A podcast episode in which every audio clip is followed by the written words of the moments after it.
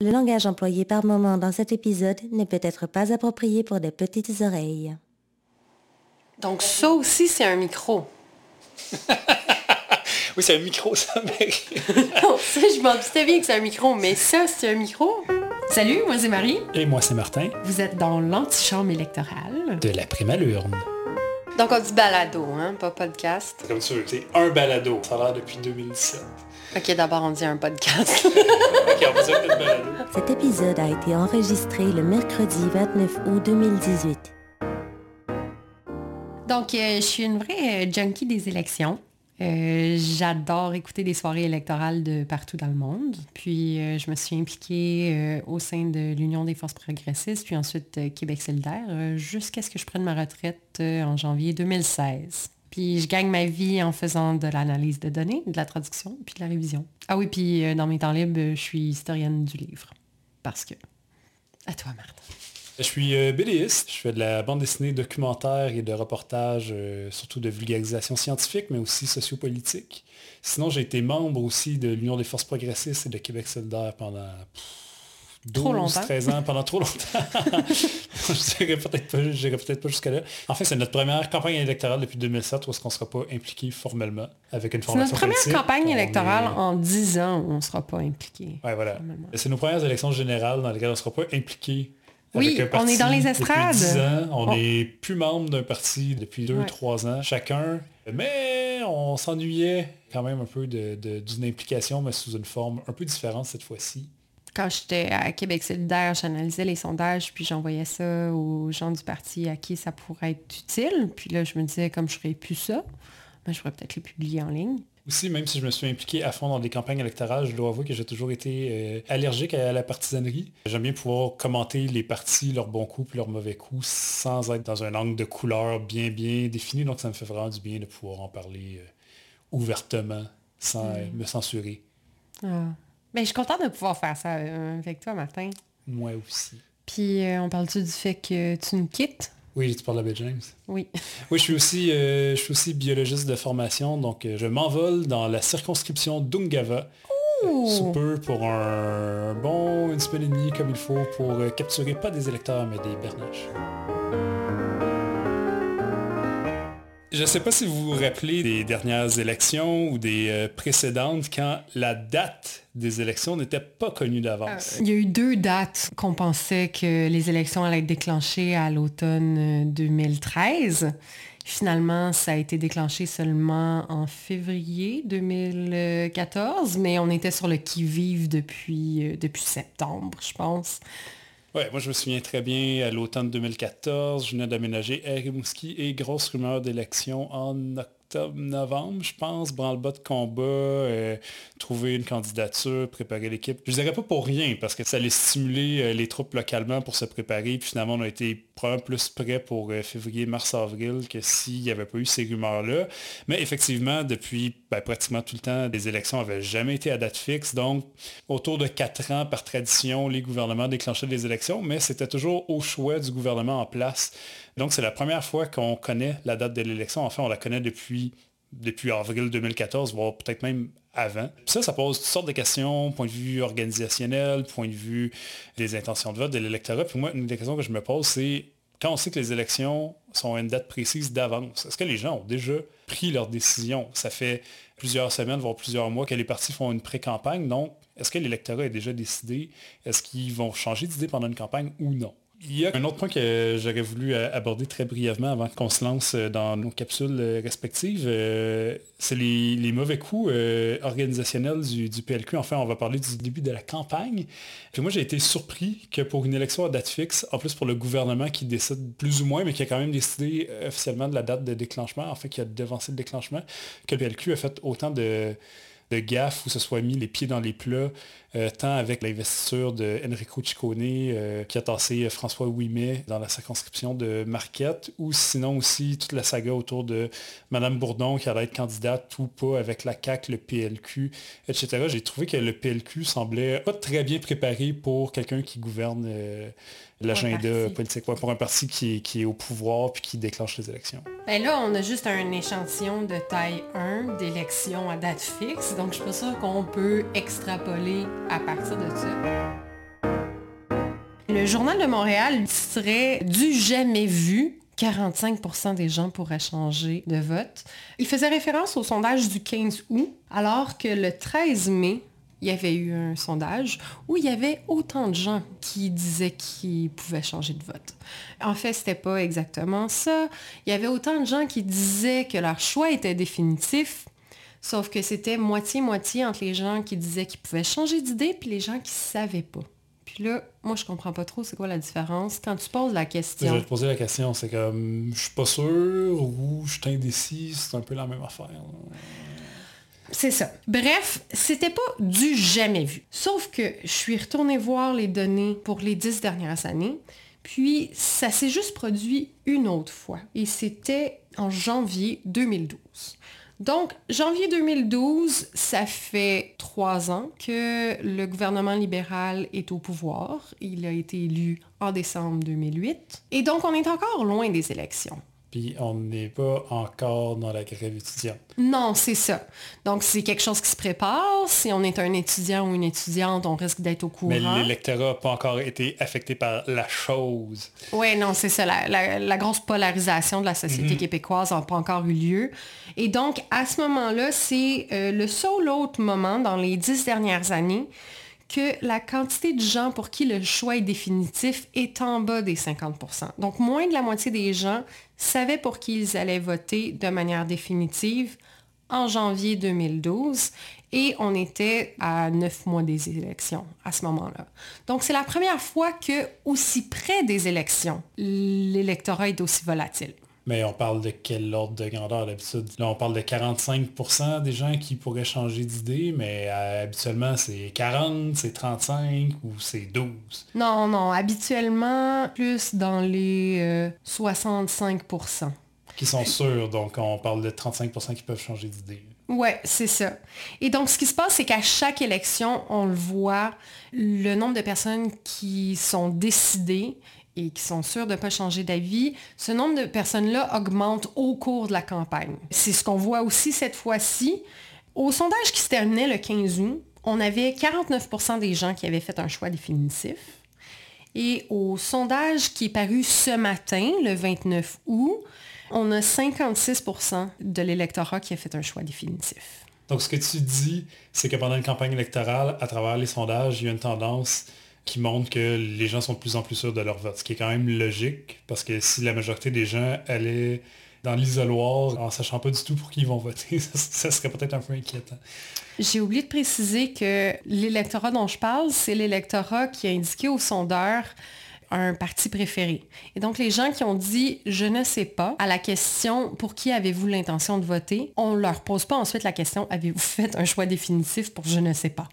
Mais le je ne sais pas est comptabilisé. Donc, dans le, fameux 45% du premier sondage, les 45% des gens qui disaient je peux encore changer d'idée, s'ajoute à ça un pourcentage X de gens qui savent pas. Donc, ça fait quand même beaucoup de gens qui savent pas pour qui ou s'ils vont aller voter. Puis là, on n'entrera pas dans la répartition des indécis. Je pense que c'est un excellent sujet pour un prochain épisode.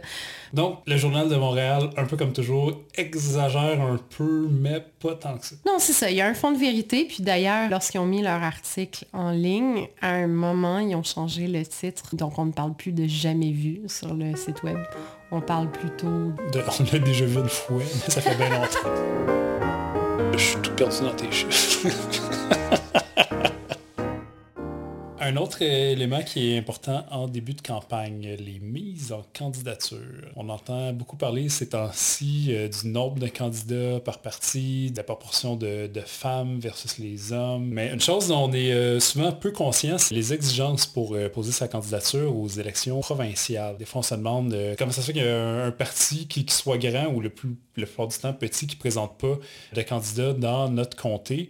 Eh bien, c'est parce que c'est pas si simple que ça à être candidat aux élections provinciales, puis c'est une étape qui est euh, cruciale euh, en début de campagne. Voici ce que ça prend pour déposer un dossier de mise en candidature au provincial. Bon, tout d'abord, si vous êtes associé à un parti, ça prend le nom du parti, ou sinon, il faut spécifier que vous êtes candidat indépendant.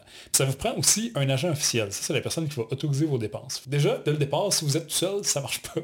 Non, c'est ça, faut au moins, ça prend au moins euh, votre beau-frère, votre grand-mère, n'importe qui, mais légalement, il faut être deux, même si on est candidat indépendant. Donc, c'est déjà un filtre pour euh, des personnes seules qui n'auraient pas d'avis. Ça nous prend un ami pour se présenter. Oui, ça, ça prend au moins, ben, pas nécessairement un ami, mais le fait est que, c'est que ça prend quand même quelqu'un qui légalement approuve les dépenses, puis ça peut pas être le candidat. C'est une certaine logique, jusqu'à un certain point. Depuis une ou deux élections, peut-être, ou trois, je suis plus certain, ça prend, euh, ça prend une photographie, parce qu'il y a la photo des candidats sur les bulletins de vote. Puis la photo, évidemment, c'est un peu comme une photo de passeport, voire quasiment plus compliqué, ça prend pas n'importe quoi, qui est pris n'importe comment. Évidemment, ça prend un vrai photographe pour le faire, puis c'est ça, les exigences du DGQ font chier à peu près tous les photographes. Puis il y a déjà, je pense, une candidature qui a été refusée parce qu'il n'y avait pas une bonne photo. Oui, euh, Nima Machouf, euh, la femme de Amerkadir, devait se présenter dans Nelgan et sa photo a été refusée. J'imagine que bon, euh, c'était trop compliqué, elle avait plus le temps, puis ils n'ont pas repris de photos, en tout cas peu importe. Donc ça s'est pas fait. Euh, ensuite, ça prend une pièce d'identité, bon, c'est assez classique. Mais euh, ce qui nous intéresse le plus, c'est que ça prend 100 signatures d'électeurs ou électrices qui sont enregistrées sur la liste électorale dans le comté où se présente le candidat ou la candidate. Puis il faut que les personnes soient enregistrées, dans le fond, c'est au moment du décret. Donc ça prend 100 signatures faut physiquement que vous alliez les chercher idéalement dans le comté, parce que sinon, vous ne pouvez pas identifier comme qui, vient de là ou pas. Ce qui peut être peut-être plus simple dans des circonscriptions euh, plus éloignées, où que par exemple, tu es à Bécomo, tu es au centre d'achat, puis tu fais signer du monde. Ça se peut qu'il y ait quelqu'un qui est sur la 138, qui s'en va prendre la traversée pour tourner à Matane chez lui, puis qui habite pas là. Mais disons que la majorité des gens qui se risquent de croiser au centre d'achat, c'est des gens qui habitent à Bécomo, et Bécomo est 100% dans la circonscription de René Lévesque. Donc ta chance de tomber sur un électeur qui est d'une autre circonscription, qui n'est pas sur la liste, est quand même assez mince. Mais à Montréal, dans un euh, très petit comté comme Laurier-Dorion, où est-ce qu'on enregistre présentement, mm. il y a des gens qui viennent et vont et qui probablement n'habitent pas ici. Donc c'est sûr que euh, les gens vont signer, vont mettre leur adresse, mais ils ne savent pas nécessairement dans quel comté ils habitent, puis euh, les limites sont floues. Même des fois, les bénévoles du parti ne savent pas. Donc... Les, limites, semble-t-il, sont même floues pour la CAC, parce qu'on se souviendra qu'il y a la candidate de la CAC de Rosemont qui a mis ses pancartes dans Gouin. Pour les, les gens qui ne sont pas familiers avec Montréal, Gouin c'est dans l'arrondissement de Rosemont. Et il y a également une circonscription qui s'appelle Rosemont. Elles sont voisines, mais c'est pas la même chose. Et donc, les noms ne veulent pas dire grand-chose. C'est la même chose à Québec. Jean Talon, ça veut pas dire grand-chose par rapport à la géographie de la ville. Après avoir ramassé ces 100 signatures-là, ça prend aussi... Mais là, avec 100, oui. t'en as pas assez. Effectivement, justement, à cause de tous ces risques-là, ben, idéalement, il faut ramasser plus que 100 signatures. Correctement, ça veut dire qu'il faut en ramasser 125, 150, des fois plus, parce qu'il y en a beaucoup qui vont être rejetés parce que les gens sont, sont pas inscrits encore sur la liste ou ils sont trompés. Donc, euh, idéalement, il faut aller les porter avant la dette limite, qui est 16 jours avant la journée des élections. Donc cette année, ça tombe le 15 septembre à 14h. Donc c'est sûr que si quelqu'un va porter sa liste avec toutes les signatures tout remplies à 13h30 avec 100 signatures, il y a des bonnes chances qu'il ne soit pas candidat. Et euh, finalement, pour accompagner le tout, ça prend la signature du euh, chef du parti, parce que ultimement, c'est le chef légalement qui désigne les candidats. Ce qui est quand même intéressant, parce qu'on sait que dans les différents partis, le mode de nomination des candidats n'est pas le même. On sait que c'est François Legault qui choisit, enfin, on imagine que c'est pas lui tout seul dans son salon qui choisit tous les candidats, mais ultimement, c'est quand même lui qui a la décision finale. Il n'y a pas d'assemblée d'investiture où ce que les membres d'une circonscription euh, de la CAC vont voter, vont élire le candidat. Dans les trois autres partis, il y a quand même des assemblées d'investisseurs qui existent, euh, plus ou moins dépendant euh, du parti. Ça existe un peu plus cette démocratie-là interne pour élire les candidats, même si des candidatures sont nommées quand même dans les trois autres partis par le chef. Question piège, qui est le chef de Québec solidaire? Puisque légalement, c'est une question piège. Moi qui ai été membre de Québec solidaire pendant au moins 13 ans, je ne sais plus qui est le chef de Québec solidaire. Ce que je propose, c'est que euh, les auditeurs et auditrices nous écrivent sur Twitter pour nous dire c'est qui le chef ou la chef de Québec solidaire. Donc, euh, c'est ça, vous pouvez nous trouver sur Facebook ou sur Twitter, Prime tout en minuscules, tout pogné ensemble, que ce soit sur Facebook ou sur Twitter. Et donc, euh, vous pouvez gagner, chers auditeurs et auditrices, notre éternelle reconnaissance. Bravo. Et donc, euh, voilà comment on peut devenir euh, candidat aux élections provinciales. Mais concrètement, qu'est-ce que ça veut dire sur le terrain? Euh, Ça demande quand même une énergie et beaucoup de travail terrain pour aller avoir des candidats un peu partout. Mais ça vaut la peine parce que sans avoir de candidats partout au Québec, ça veut dire qu'on a moins de votes.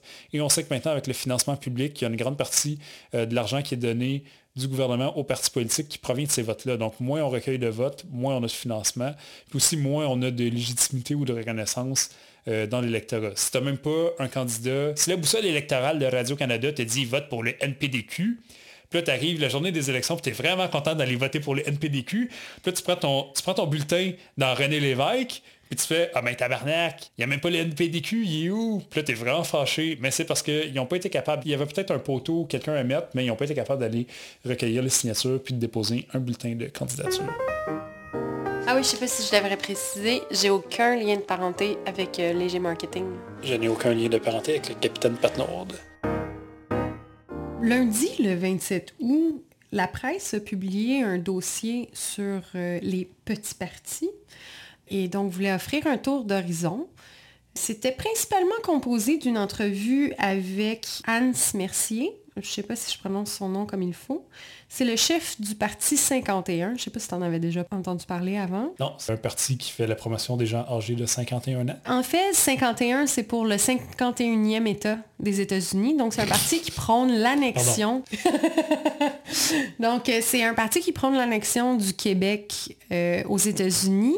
Sans grande surprise, euh, Hans Mercier provient d'une région frontalière avec les États-Unis. Est-ce que tu as une idée, ça pourrait être laquelle? Les cantons de l'Est ou la Montérégie?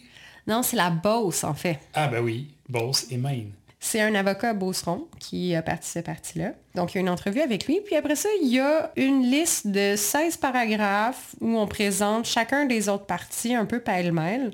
Puis ça, ça a fait mal à mon cœur d'ancienne organisatrice de petits partis parce que je trouve que c'est pas très juste de mélanger tout le monde comme ça. On parlait de tous les partis qui ne sont pas représentés à l'Assemblée nationale, incluant le Parti vert du Québec, incluant le Parti marxiste-léniniste, qui sont là depuis, ma foi, beaucoup d'années. Si on regarde euh, en 2014, sous les grands partis, le Parti conservateur du Québec avait présenté 59 candidatures. Le Parti vert... Ce qui est quand même un, score honorable. Oui, oui, oui, on est près de la moitié. Le Parti vert du Québec avait présenté seulement 44 candidatures, euh, ce qui est beaucoup moins que ce qu'il a pu présenter par le passé. Donc, le nombre de candidatures au Parti vert est en baisse depuis 2007. En 2007, il avait présenté 108 candidatures. Puis là, on baisse ensuite. En 2008, c'était 80. En 2012, c'était 66. Et donc, comme je disais, en 2014, c'était 44. Et en 2007, je ne sais pas si tu t'en souviens, moi je m'en souvenais pas de ça. en présentant 108 candidatures, le Parti vert a récolté plus de voix que euh, Québec solidaire, qui en avait présenté 123 quand même. Ça fait mal. Le PVQ avait fini devant Québec solidaire en 2007. On a le Parti marxiste-léniniste qui est reconnu euh, au DGEQ, donc au directeur général des élections, depuis le 5 mai 1989 quand même. C'est un parti qui... On pourrait dire que c'est le doyen des petits partis. Oui, oui. Euh, ensuite, on a le Bloc Pot qui euh, est arrivé sur la scène en 1998.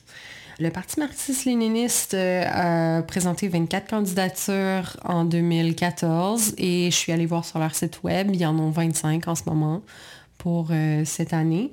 Euh, le bloc pot, c'était 14 en 2014. Mais mis à part le nombre de candidats des petits partis, quel autre, euh, quel autre euh, indice ou variable on peut regarder sur l'état de leur force? En fait, ce que l'article de la presse avait fait, c'est aller sur le site du directeur général des élections où il y a une liste des partis autorisés. Moi, je suis plutôt passée par le financement. Donc, euh, l'information sur lorsqu'on fait des dons à des partis politiques, c'est tout public, ça. Donc, c'est ça. J'ai pris les dons pour 2018. Puis, euh, moi, je m'attendais.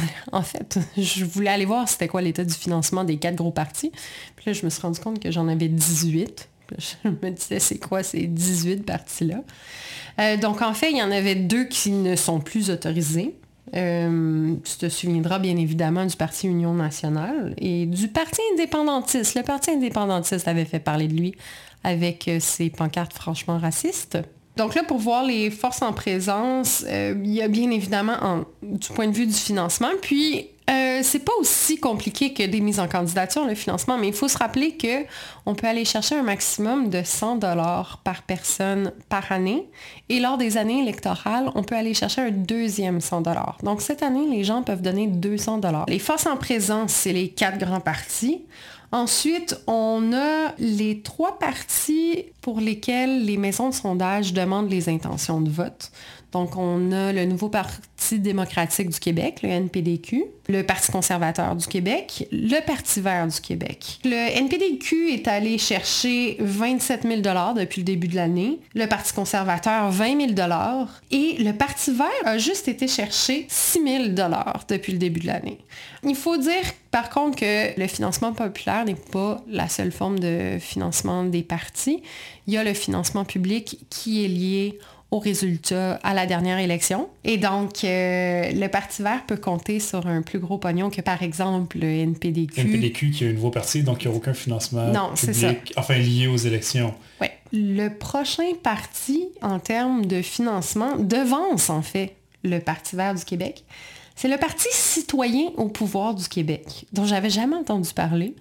Dans l'article de la presse, j'ai su qu'en fait, c'était l'ancien parti de Bernard euh, Gauthier, mieux connu sous le nom de Rambo, le syndicaliste de la Côte-Nord. Il a été porte-parole du parti jusqu'en décembre 2017. Et là, on parle uniquement des dons en 2018. Donc, ils ont réussi à aller chercher 10 000 depuis le début de l'année. Donc, c'est quand même conséquent comme appui. Ben, Rambo doit avoir un assez bon réseau sur la Côte-Nord, puis même un peu partout au Québec, dans l'Est du Québec à tout le moins. Donc, euh, lorsque je suis allée voir le site web hier, le 28 août, euh, il y avait 48 candidatures d'affichés. Donc, c'est beaucoup. Là. Si on se souvient du nombre de candidatures qui avaient été présentées, en 2014, il y avait le Parti vert à 44, puis le Parti conservateur à 59. Donc à 48, et là, il nous reste encore un bon deux semaines avant la fin des mises en candidature. Le Parti citoyen au pouvoir du Québec pourrait vraiment présenter beaucoup de gens. Oui. Mais à l'inverse, euh, oui, il reste du temps, mais il y a peut-être quand les partis affichent les candidatures, ça se peut qu'il y a des candidatures qui ne soient pas officialisées non plus au 15 septembre. Donc, euh, quelqu'un peut s'afficher, je me présente dans tel comté, mais finalement, il ne ramasse pas les fameuses signatures dont on parlait et donc sa candidature ne se retrouve pas sur le bulletin. Oui. Mais euh, donc, moi, je me, je me demande, euh, est-ce que c'est vraiment légitime que les maisons de sondage ne demandent pas les intentions de vote pour ce parti-là, étant donné que du point de vue du financement, il devance le Parti vert du Québec et étant donné le nombre de candidatures qu'il semble déjà avoir? Je sais pas, on dirait qu'à force de suivre les élections, comme tout se mélange dans ma tête. Les petits partis sont quand même plus présents qu'à d'autres moments, je trouve. En tout cas, j'ai vu des pancartes pour le nouveau parti démocratique du Québec. As dit le mot pancarte? Oui, j'ai dit le mot pancarte, le mot magique. Un de mes sujets de passion. Oui. Donc c'est ça, j'ai vu NPDQ, j'ai vu le Parti conservateur du Québec, j'ai vu le Parti vert. J'aime beaucoup leur slogan d'ailleurs, plus qu'une couleur. Très joli. Moi, j'ai vu euh, des pancartes, évidemment, des grands partis. Euh, ben, j'en ai pas vu tant que ça. Peut-être que je suis dans un comté où il n'y a pas beaucoup de petits partis. Pourtant, pourtant. On a vu à Montréal des pancartes du NPDQ, du Parti vert, du Parti conservateur.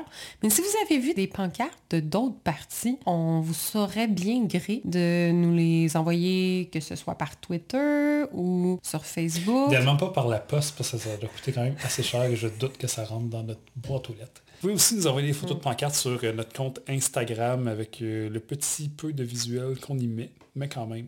Mais donc les pancartes, euh, il y en a qui trouvent ça affreux. Enfin, la plupart des gens que j'entends parler trouvent ça affreux, c'est polluant, il y en a trop, c'est laid.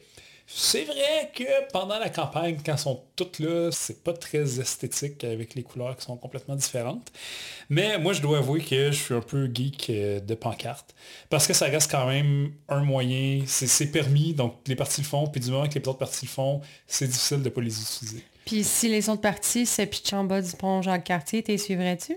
Probablement pas. Il y a des gens qui l'ont déjà fait au niveau municipal. La mairesse Boucher à Québec s'était fait élire sans pancarte. Il y a Denis Coderre, il me semble qu'il y a deux élections, n'avait pas de pancarte. À sa première élection, il n'y avait pas de pancarte électorale. Il n'y avait pas vraiment non plus de parti officiel. Juste, je me souviens juste de la pancarte. Aux élections provinciales, je ne me rappelle pas vraiment d'un parti électoral euh, qui a fait campagne. Euh, sans pancarte. Enfin, on peut en débattre longtemps, ça devrait être permis ou pas. Dans d'autres provinces, euh, à ma connaissance, c'est pas permis. Je me rappelle avoir vécu des élections fédérales en Colombie-Britannique. C'est peut-être un règlement aussi municipal de Vancouver, je sais pas si c'est la province ou si c'est la ville, mais euh, il n'y avait aucune pancarte électorale, les, fameux coroplasts en plastique avec des tie wraps sur les poteaux. C'était vraiment juste. Enfin, moi, je trouvais ça cute et ridicule en même temps. C'est les gens qui mettaient euh, une espèce de petite pancarte avec deux petites tiges de métal avec un plastique tendu pour les, les gens qui font de l'aménagement paysager ou qui tendent la pelouse. Ou dans le temps qu'on était petits, ils mettaient genre des, pesticides, puis là, ils mettaient des petites pancartes pour les enfants ne pas marcher sur le gazon, c'est toxique.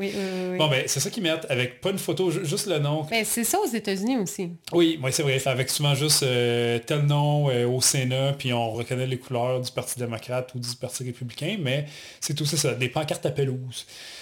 Mais ici, euh, bref, c'est permis de les mettre sur les poteaux. Donc, au contraire, on voit plutôt rarement, on voit quelques pancartes de, de balcons à Montréal, dans, d'autres villes, mais c'est quand même assez rare qu'on voit des pancartes de pelouse. Mais donc, du moment que c'est permis, ben, les partis les utilisent. Puis juste concrètement, c'est quoi qui est permis exactement? Tout d'abord, à partir de quand on peut les mettre? Ça, c'est, euh, un débat. Euh, c'est une question qu'on s'est fait poser cette année d'ailleurs. C'est une question qu'on s'est fait poser cette année par euh, des personnes qu'on ne nommera pas. Puis j'ai l'impression qu'à chaque campagne électorale qu'on fait, les gens, pourtant qui, ont, qui commencent à avoir beaucoup d'expérience, des fois, ça se repose toujours la question, voyons non, c'est quand déjà? C'est-tu la veille du déclenchement, la journée du déclenchement, le lendemain, le soir du déclenchement? Puis là, on ne sait pas trop officiellement, légalement, je suis retourné vérifier, c'est à partir du lendemain du décret. Donc, il y, a une loi qui déclenche les élections. Puis ça, c'est quand le premier ministre va voir le lieutenant-gouverneur pour, euh, pour que la reine euh, dissolve la, Chambre. Donc, euh, ça a été le 23 août cette année. Donc, normalement, à partir du 24 août à minuit, les partis ont le droit de mettre les pancartes dans la nuit du déclenchement au premier jour officiel des élections, qui est le lendemain du déclenchement. Mais bon, concrètement, il y a quand même beaucoup de partis dans beaucoup de comtés, surtout où les luttes vont être serrées, les mettent euh, la veille du déclenchement, donc cette année, le 22 août au soir, souvent à partir de 9-10 heures, donc pas tout à fait dans la nuit, mais le plus tard possible pour pas se faire pogner, pour pas, pas trop être remarqué. Euh, puis bon, la plupart du temps, ça semble relativement toléré, mais officiellement, euh, il y a deux aspects. Un, il y a des municipalités qui pourraient demander que les pancartes soient retirées, mais bon, on s'entend que ça serait un peu inutile parce qu'ils reposeraient le lendemain, donc ça serait une perte de temps pour tout le monde. Mais peut-être qu'il y a des partis adverses aussi pour plaindre au DGEQ que voici, ce n'est pas une dépense électorale qui a été faite dans la période électorale officiellement. Mais là, encore là, ça serait un peu compliqué. C'est quoi? Est-ce qu'il faudrait complètement retirer euh, le coût de la pancarte, de la dépense électorale, ou faudrait dire une pancarte pour 60 jours divisé par 60, une journée pas en élection. Donc, il y a une pièce de pancarte qui n'est pas dans le rapport de dépenses. En tout cas, bref, je pense qu'au final, euh, la plupart des gens les posent euh, le soir du déclenchement, mais les poser la veille, les gens le font, puis c'est pas plus problématique que ça. Euh, ensuite, dans la loi, il y a toute une série de lieux qui sont décrits où on a le droit de mettre les pancartes. Puis, mais grosso modo, c'est sur à peu près tous les terrains publics de municipalités, de sociétés d'État, de... Tant que ça c'est pas dangereux pour la sécurité, tant qu'un piéton ne va pas s'assommer sur la pancarte, et tant aussi, surtout, que les pancartes ne vont pas cacher des panneaux de signalisation ou un feu de circulation. Ce qui est, enfin, toutes des choses qui sont somme toute logiques peut avoir des trucs comme normalement on n'est pas supposé cacher les matricules des poteaux. Fait que tous les poteaux d'Hydro-Québec ou les, feux de circulation ont genre de petite plaque avec un numéro. Fait comme ça, s'il y a un code bleu ou un employé qui a un poteau problématique, mais il est supposé le voir. Fait il peut arracher ta pancarte parce qu'il ne voit pas le matricule, puis comme il a le droit de faire ça. Mais en fait, les pancartes électorales sont protégées par le DGEQ. C'est ah illégal des vandaliser, des arracher. Donc un citoyen, oh. à la limite, pourrait être poursuivi. Je ne sais pas s'il n'y a probablement pas de peine de prison qui sont, non, ça serait pas, sont prévues, mais... normalement, il y a quand même des amendes. Mais ce qui est encore là un peu logique parce que j'avoue qu'en tant que personne qui a déjà recruté euh, la dizaine de bénévoles ou les dizaines de bénévoles que ça prend et les centaines voire milliers de dollars que ça prend pour installer des pancartes. Et bref, tout ça pour dire que ça coûte cher, puis c'est quand même beaucoup d'huile de bras bénévoles, puis on va y revenir aux bénévoles plus tard. Mais donc c'est beaucoup d'organisation. Fait que te faire défoncer et arracher tes pancartes comme deux, trois jours après, c'est un peu plate. Et c'est pour ça que je n'arracherai jamais une pancarte, peu importe le parti, parce que je sais c'est quoi le travail qu'il y a derrière ça. À quoi ça sert les pancartes? Ça, c'est évidemment la question qu'on peut se poser une fois qu'on a dit que c'est on trouvait ça affreux ou euh, beau. Encore là, du moment que c'est permis, ben, ça permet quand même de faire connaître les candidats jusqu'à un certain point. Je pense que dans la grande région de Montréal, je ne sais pas jusqu'à jusqu'à quel point ça a une si grande importance. Euh, des fois, dans les comtés plus euh, ruraux ou éloignés, euh, ou avec des candidats moins connus, ben, ça permet quand même de mettre littéralement la face de ton candidat sur un poteau. La plupart des gens ne suivent pas de manière si assidue que ça la campagne, ou ils la suivent, puis quand on la suit, ben, 95% du temps dans les médias, c'est la campagne nationale avec les chefs, les caravanes, puis on ne voit pas nécessairement nos candidats locaux, puis on a de moins en moins de médias régionaux. Puis l'autre chose, c'est que maintenant, sur les bulletins de vote, on a la photo de la personne candidate. Et donc, le fait de l'avoir vue sur un poteau, ça nous permet de reconnaître la personne un peu plus facilement si on n'a pas retenu son nom on peut reconnaître sa face. Exactement. Puis en début de campagne, je pense que c'est peut-être quelque chose de plus psychologique euh, entre les partis, puis que certains geeks de pancartes et d'élections comme moi remarquent. Il y a l'espèce de guerre des pancartes, là, comme qui qui pose le plus rapidement, euh, qui couvre les bons poteaux, qui couvre le comté euh, rapidement. Puis ben, ça peut quand même permettre dans des endroits où il y a des luttes serrées, de voir comment est-ce que euh, l'organisation est solide ou pas. Si on est capable d'installer 6, 700, 800 pancartes dans une nuit, puis de couvrir tout le comté, ben c'est quand même, ça démontre que, OK, on a une organisation, puis c'est sérieux. Donc c'est un argumentaire pour crédibiliser. C'est un, argumentaire pour crédibiliser une candidature. Peux-tu nous parler des bénévoles? Moi, mes expériences de campagne locale, c'est quand même... Euh, c'est quand même des belles expériences, des fois avec pas tant de monde que ça, mais des gens ultra motivés. ce qui m'a choqué, c'est pas d'entendre la commission Charbonneau qu'il y a de moins en moins de vrais bénévoles euh, au Parti libéral du Québec ou à la coalition Avenir Québec ou euh, ou même au Parti québécois, malgré, je pense qu'au Parti québécois, il y a encore un très grand bassin de, membres et de bénévoles. On parlait pas de la coalition. Oui, on parlait de l'ADQ, pardon, qui est l'ancêtre de la CAQ. Mais, euh, donc, euh, oui, j'en suis bien conscient que s'il reste quand même des vrais bénévoles à tous les partis, peut-être que dans certains partis, il y en a, il y en a moins qu'avant pour toutes sortes de raisons. Il y avait eu des histoires de la FTQ qui avait prêté des gens pour faire des appels pour le PQ, puis d'autres entreprises ou organisations qui avaient fait la même chose pour le PLQ. Donc, soit, soit des gens payés ou des gens qui faisaient ça pour ensuite avoir peut-être des contrats ou, des faveurs euh, une fois le parti au pouvoir. Mais moi, en tant que personne qui a, été bénévole, longtemps et souvent, ça m'a un peu euh, choqué d'entendre souvent de la part euh, de témoins que les, bénévoles de partis politiques au Québec, ça n'existe plus. C'est soit des gens qui sont payés ou c'est des gens qui font du bénévolat pour dans l'espoir d'avoir des histoires. Ça existe encore des bénévoles. Bon, je suis conscient que je ne suis pas euh, représentatif de, tout le monde et de tous les partis, mais euh, ça existe quand même et ça a son, et ça a son importance. Et c'est probablement aussi ce qui explique que des petits partis dont on parle depuis le début du balado réussissent à exister, à avoir des candidatures et avoir des résultats. À toutes les élections où Québec solidaire a eu un, élu, puis on parle de Québec solidaire parce que c'est le, petit parti récent, qui, le, plus récent qui a réussi à faire élire des députés dans l'histoire récente du Québec. Euh, c'est probablement grâce euh, à la force bénévole et à la force militante. Puis à l'intelligence aussi de militants expérimentés qui ont euh, concentré la force militante puis les ressources financières dans certains comtés ciblés où est-ce que euh, le parti savait qu'il y avait un terreau euh, qui avait un terreau fertile. Moi, je pense que le Parti conservateur du Québec, s'il concentre ses efforts, euh, je suppose que la Beauce doit être un terreau fertile. S'ils concentrent leurs efforts dans une seule circonscription, je pense qu'ils peuvent avoir des chances. Le Parti vert a plus de difficultés à y arriver. D'ailleurs, j'ai remarqué que le, le chef du Parti vert et le chef du nouveau Parti démocratique du Québec se présentent tous les deux dans la circonscription de Verdun. Donc, euh, ça va créer euh, une division du vote des petits partis. En tout cas. Ben, ça va faire euh, des débats locaux intéressants. Oui, oui, c'est sûr, c'est sûr. Mais oui, tout ça pour dire qu'avec des gens, avec des, bénévoles qui sont vraiment, qui sont vraiment motivés, probablement attirés par, par un, programme plus que par des, euh, des retours d'ascenseur ou un réseautage professionnel, ça peut donner des campagnes locales qui sont intéressantes. c'est toujours difficile de, mesurer cette force-là de campagne locale quand on parle des machines électorales. Mais je crois sincèrement que oui, les bénévoles, ça existe encore, ça a encore son importance, ça peut encore faire la différence. D'ailleurs, on invite tout le monde à s'impliquer auprès du parti ou de la candidature de leur choix. Si les gens sont bien organisés, ils vont être capables de vous donner de la job, puis euh, ça va être bon pour la démocratie. Oui. Alors, on, vous remercie beaucoup. Merci maman. Je remercie aussi mon frère et cette troisième personne à l'écoute que nous ne connaissons pas. Vous avez écouté l'antichambre électorale avec Martin Patnaud Monette et Marie-Léger Saint-Jean, une production Prima Lune réalisée par Gabrielle Labelle-Jolie.